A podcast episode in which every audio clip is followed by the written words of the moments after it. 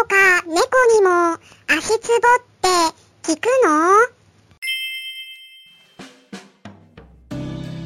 こんにちは。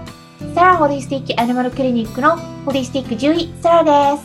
本ラジオ番組ではペットの一般的な健康に関するお話だけでなく、ホリスティックケアや地球環境、そして私が日頃感じていることや気づきなども含めて様々な内容でイギリスからお届けしております。はい。1月23日は何の日でしたでしょうか？まあ、いつもね、ちょっとね、耳にタコができるよって思っている方も いらっしゃるかもしれないんですけれども、イベントを開催するんですね。はい。えー、1月23日、123になりますけれども、土曜日になります。夜の8時からは Zoom にて、そして夜の9時からはスタンデー FM にて、音声のライブという形で無料のオンラインペットの健康相談会を開催するんですね。はい。これはですね、ちょっと特別な企画になっております。感謝企画ということで、えー、皆さんにあの直接ね質問をお受けして、えそのそれぞれの質問にお答えしていくという会になっているんですね。例えば何かかかりつけの先生に相談したくても相談しづらいなと思っていることとかご家庭で行えるケアどういうふうにケアしていったらいいのかとか本当にね個人的な具体的な内容何でも構いませんので疑問に思っていることとかがありましたら是非この機会にお気軽にご参加いただければと思います。はい。まあ、こんな感じでね、あの最初に告知をさせていただいたところなんですけれども回はですねまたいつもと違った感じで先日、えー、足つぼ師のゆりさんとおっしゃる方福岡の九州で開業されている方なんですけれどもゆりさんと雑談という感じでコラボさせていただいたんですね、えー、ですのでねそのコラボ収録の内容をそのまま皆さんにお届けしていければと考えております。お話しした内容を少しね一部編集しているんですけれどもゆうりさんもね、ワンちゃん、チワワの子を2頭飼っていらっしゃるということで、えー、マッサージをね、時々されていらっしゃるということなんですね。日頃ね、人間の方のマッサージをしてくださっているということなんですけれども、まあ、それだけではなくてね、まあ、ワンちゃんにどうなのかっていうところで私もちょっとね、質問に対してお答えさせていただいたりもしました。またね、別の機会にもう少しペットに関するお話、マッサージについても一緒にね、お話ししていければということで、今回、えー、ちょっとね、お話しさせていただいたところなのでね、えー、またそういった機会も作れたらいいなと思っているところです。今回は、まあ、もっとね、あの、簡単に雑談っていうことで、えー、内容でね、お話ししてたので、あまりね、マッサージっていう感じの具体的なお話っていうのは、本当にちょっとの内容だったんですけれども、まあ、少しでも皆さんに、ああ、こういう方なんだなっていうことで、えー、ゆうりさんについて今回ご紹介できればと思います。ので、ぜひね、最後まで聞いていただければと思います。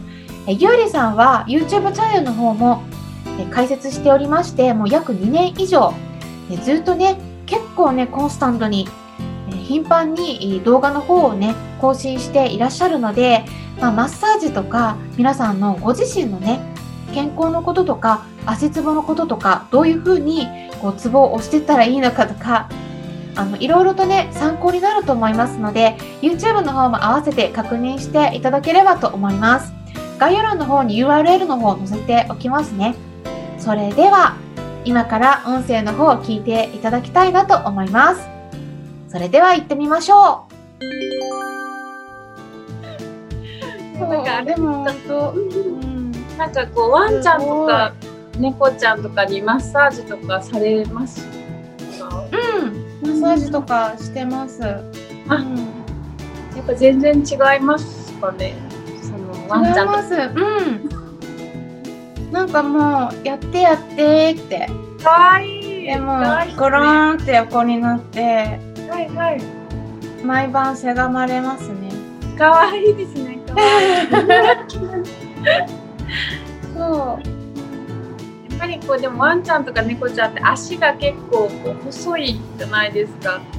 うん、だからめちゃくちゃなんかこう気を使ってなんかこうちょっとしたことでもなんか大丈夫かななります。なんかこう、大丈夫今、今、どうかならなかったとかなんかなります。こう、なんかこう、そこ登らないでとかなりますね。ああ、確かに骨折とか気をつけた方がいいかも。そう、足細いから、チワワの子とか、プードルの子とか、ポメラニアンとか、小型系の子はなんか高いところから登ってこう滑り落ちた時に下がフローリングだったりすると、やっぱ骨折でうん。救急外来で来たりすることはあるので、一番怖いですよね。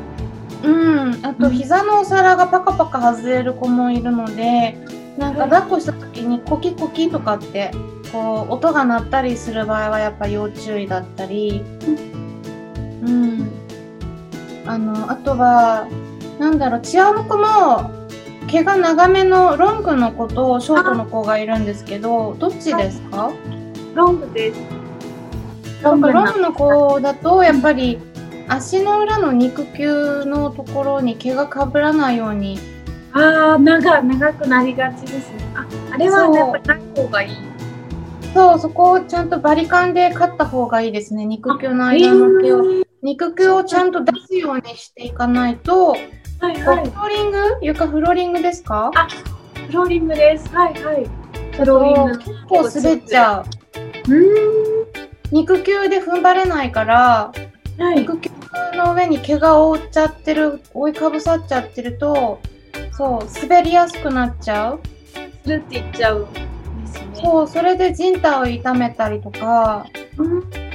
うん膝のお皿ちょっと外れちゃったり、うん。ううん。ん、だからその辺あの結構重要だったりするのと、まあ、その辺マッサージとかもその膝のお皿の周りの筋肉をちょっとサポートするような感じでワンちゃんの場合は猫ちゃんはねあんまりそういうのは必要ないんですけど、はいはい。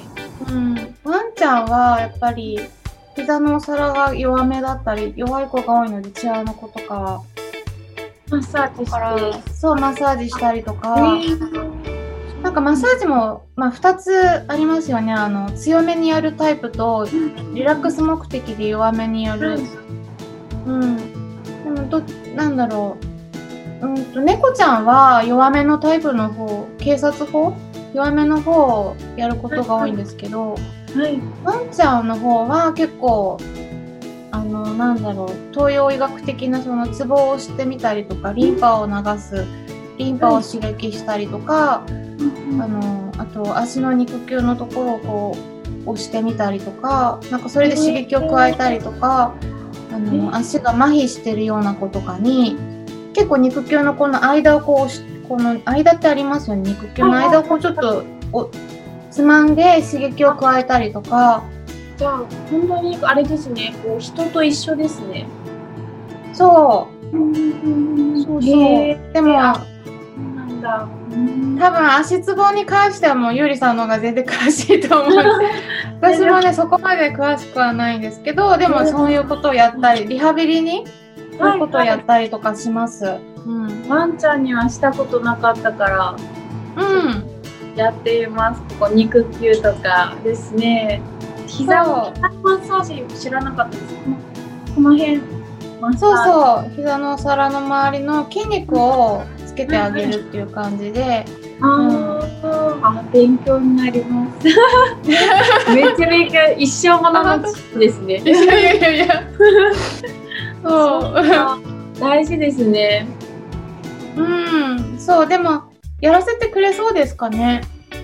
なんか意外となんかこうそのそれこそ一緒に寝てる時はあの外にやっぱりこうケージに戻されたくないっていうのがあってえらい静かにしてます。これああ、そもうっか。言うこと聞きます。人で寝かしてくださいみたいになってます。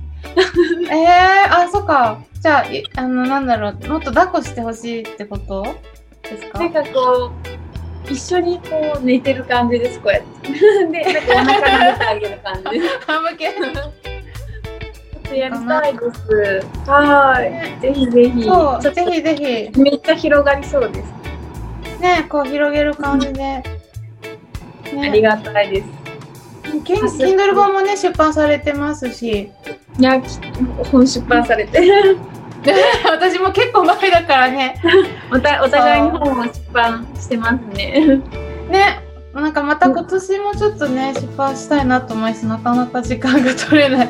でもなんか今の内容でも書けそうじゃないですか。なんかワンちゃんの、あのマッサージと人間のマッサージみたいなのでも面白いですよね。そうですね。なんかマッサージとか。あの、お互いの視点で書けるとか面白そうですよね。ね、お互いに対対談した内容からヒントを得てなんかこう話を広げていったりとか楽しそうな2冊目の確かに考察にもなる。はい。今回はいつもと違った感じで、えーこの足つぼゆうりさんとのコラボ対談、うん、収録した内容について皆さんにそのままお届けしていきました。どうでしたかね？はい。あ、ゆうりさんってこんな感じなんだなっていうことでね、お話聞いていただけたんじゃないかなと思います。YouTube の方で、ちょっとね、私との対談、まあこれは私のあの顔もね、出して、えお話しさせていただいたので動画になるんですけれどもゆりさんの YouTube チャンネルの方で動画の方も公開していくっていうことでしたので、えそちらの方も合わせて見ていただければなと思いますそれではね今回こんな感じでお話しさせてもらったんですけれども今後もねもし興味ありましたらゆうりさんのヒマラヤのチャンネルそれからスタンド FM の方でもチャンネルを持っていらっしゃるということなので、えーチェックしていただいてもし興味がありましたらそちらの配信も引き続き聞いていただければいいんじゃないかなと思います。それでは今回ね最後まで聞いていただきありがとうございました。よろしければいいねボタンのクリックとかコメントとかえフォローもしていただけたら嬉しいです。えそれではまたお会いしましょう。ホリスティック獣医サラでした。